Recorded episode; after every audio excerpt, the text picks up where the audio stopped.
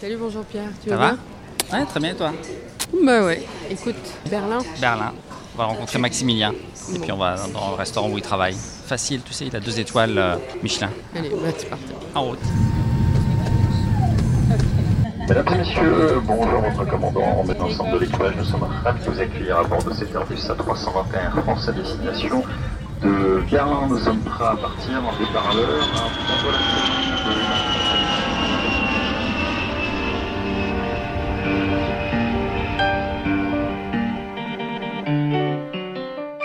Bienvenue dans l'âme d'une maison, la maison Tétinger. Des bulles, des moments de poésie, des instants d'histoire, un esprit de famille. Depuis 53 ans, le prix culinaire Tétinger couronne de jeunes chefs du monde entier, de vrais talents qui maîtrisent parfaitement une cuisine classique et inventive. Cette année, celui qu'on appelle désormais le Tétinger vit plusieurs étapes de sélection des candidats.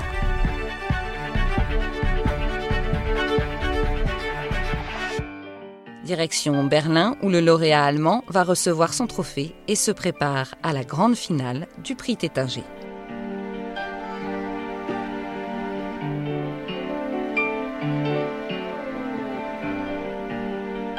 Donc voilà, on arrive à Berlin. On a atterri dans le brouillard et puis ben, il y a toujours du brouillard. bon, on est quand même au mois de janvier, hein, donc euh, c'est normal. On va prendre un, taxi pour rejoindre le restaurant maintenant.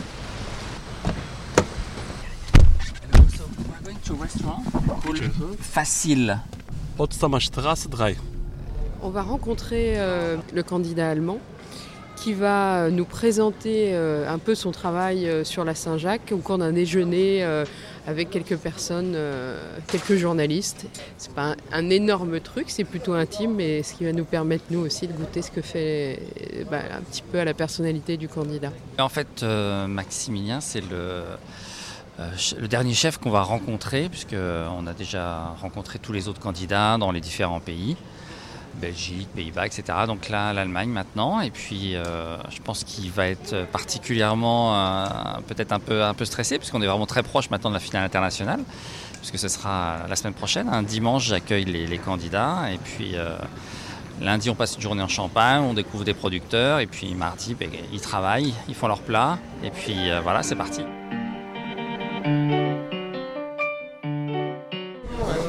Directeur. Eh ben, Euh, je suis ravie de vous rencontrer. Merci beaucoup de nous accueillir. Euh, la première fois à Berlin?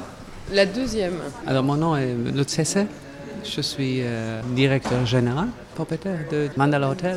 Le restaurant s'appelle Facile. On reçoit euh, le prix Tatingien d'un jeune homme euh, de, de restaurant de, de la cuisine. Intéressé il fait dans la compétition Tatingien. Et, euh, il est invité à Paris, mais aujourd'hui c'est le jour euh, pour, euh, euh, si- s'il est assez bien, on va voir. ouais. C'est vous qui l'avez poussé à, à faire la compétition Non, il, il m'a demandé. Je dis, parce, euh, il faut faire tous ce que peut. hein. Alors, euh, il faut toujours supporter. Vous croyez en lui? Oui. Alors, bon appétit. Ah, perfekt. Hallo, Max Hallo. Hallo. Hallo. Hallo, Michael Kempf. Du, hallo. Hallo.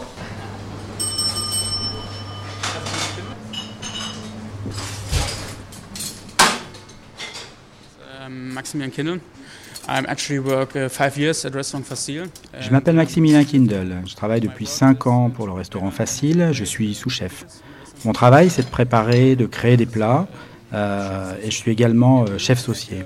Chaque année, je fais une compétition. La dernière, euh, c'était le San Pellegrino. Je suis arrivé dans le top 3 en Europe. Donc je me suis dit que je devais faire une autre compétition.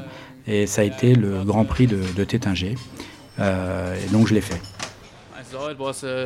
Uh, the thing about uh, and I love this product. So and I a dish about it. Je suis très inspiré par la coquille Saint-Jacques. J'aime beaucoup ce produit. Euh, J'aime beaucoup le travailler. Euh, je l'ai préparé avec euh, des épices et avec le jarret de porc à la berlinoise. La plupart des plats ici au Facile, je les fais moi-même, donc euh, c'était plutôt facile pour moi de, de- de préparer et de créer quelque chose d'autre ici. Um, C'était vraiment une bonne surprise. J'ai gagné, mais bon, c'est vrai que Je pense que les autres chefs étaient vraiment très bons également, donc je suis vraiment très chanceux. So, first course, the Cocky Song Shack with Topinambur and um, Berliner Eisbein.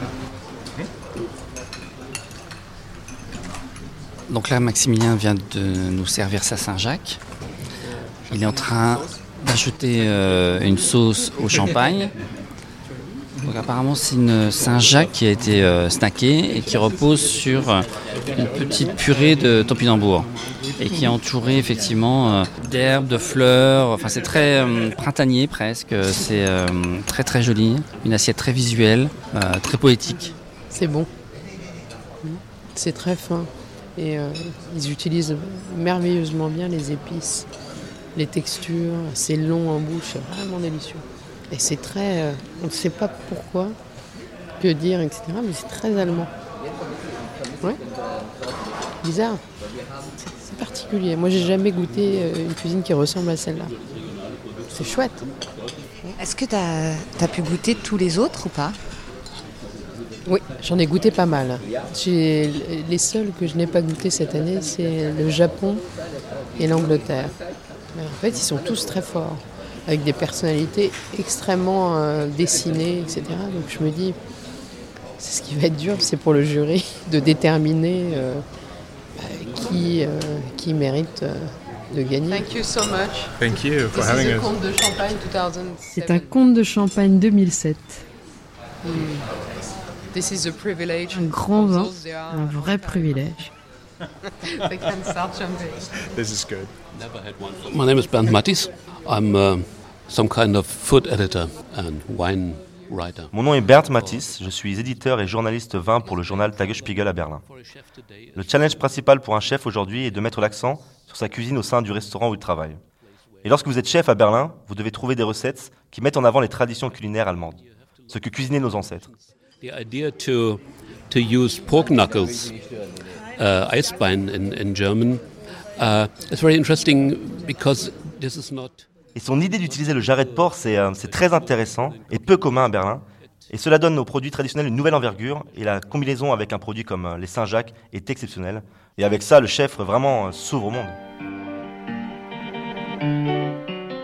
L'état d'esprit du Tétinger, ça a toujours été de dire voilà, grâce à ce concours, on révèle les futurs grands talents, les futures grandes personnalités. Donc pour eux, c'est vraiment l'opportunité d'être à l'origine de la découverte de ces futurs grands chefs. Euh, pour mémoire, le, chef le plus, emblématique qui a révélé le Tétinger, c'était euh, Joël Robuchon. Donc Joël Robuchon gagne le Tétinger en 1970, mais il est complètement inconnu, hein, bien sûr. C'est un jeune chef euh, prometteur, mais vraiment inconnu. Et quand on reprend toute la liste des, gagnants du Tétinger ces dernières 50 années, c'est vraiment impressionnant. Le Tétinger ne s'est jamais trompé. On a toujours, les gagnants ont toujours été des, candidats qui ensuite ont fait des, des belles carrières. hein. Régis Marcon, Michel Roth, Joël Robuchon, etc. Et puis la génération nouvelle, la génération qui a été révélée ces dix dernières années, euh, par exemple Jonathan Sandbergen aux Pays-Bas, qui a déjà une étoile Michelin, qui fait de la télévision, qui est vraiment euh, l'étoile montante aux Pays-Bas. Donc euh, pour ces journalistes, c'est vraiment une opportunité aujourd'hui de découvrir un chef qu'il va falloir suivre et qui peut-être dans 5, 10 ou 15 ans sera un chef très important dans leur pays.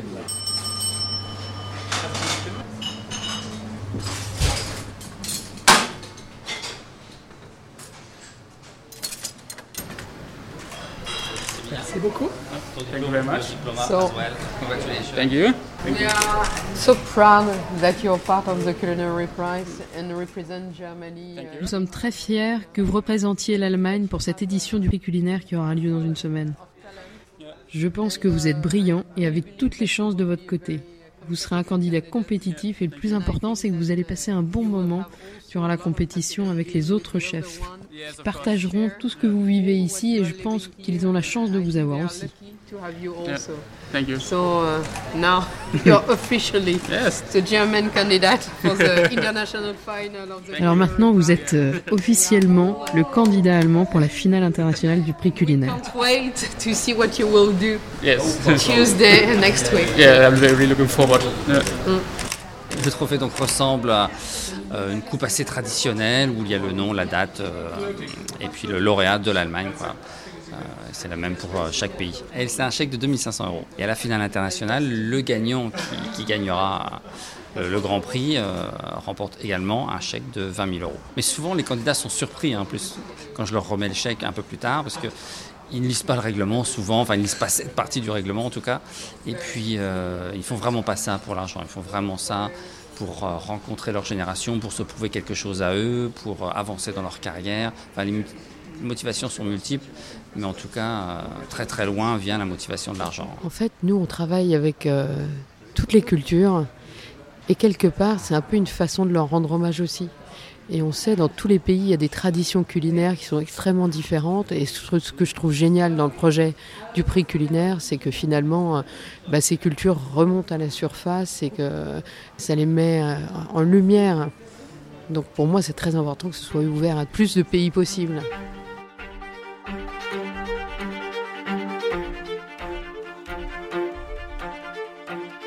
Le grand jour arrive. Les candidats des huit pays sélectionnés vont avoir 4 heures dans les cuisines de l'école Ferrandi à Paris pour préparer le plat imposé, la coquille Saint-Jacques, et le plat surprise, donné la veille du concours. Rendez-vous dans la troisième partie du prix Tétinger pour un moment de suspense au cœur de l'art culinaire.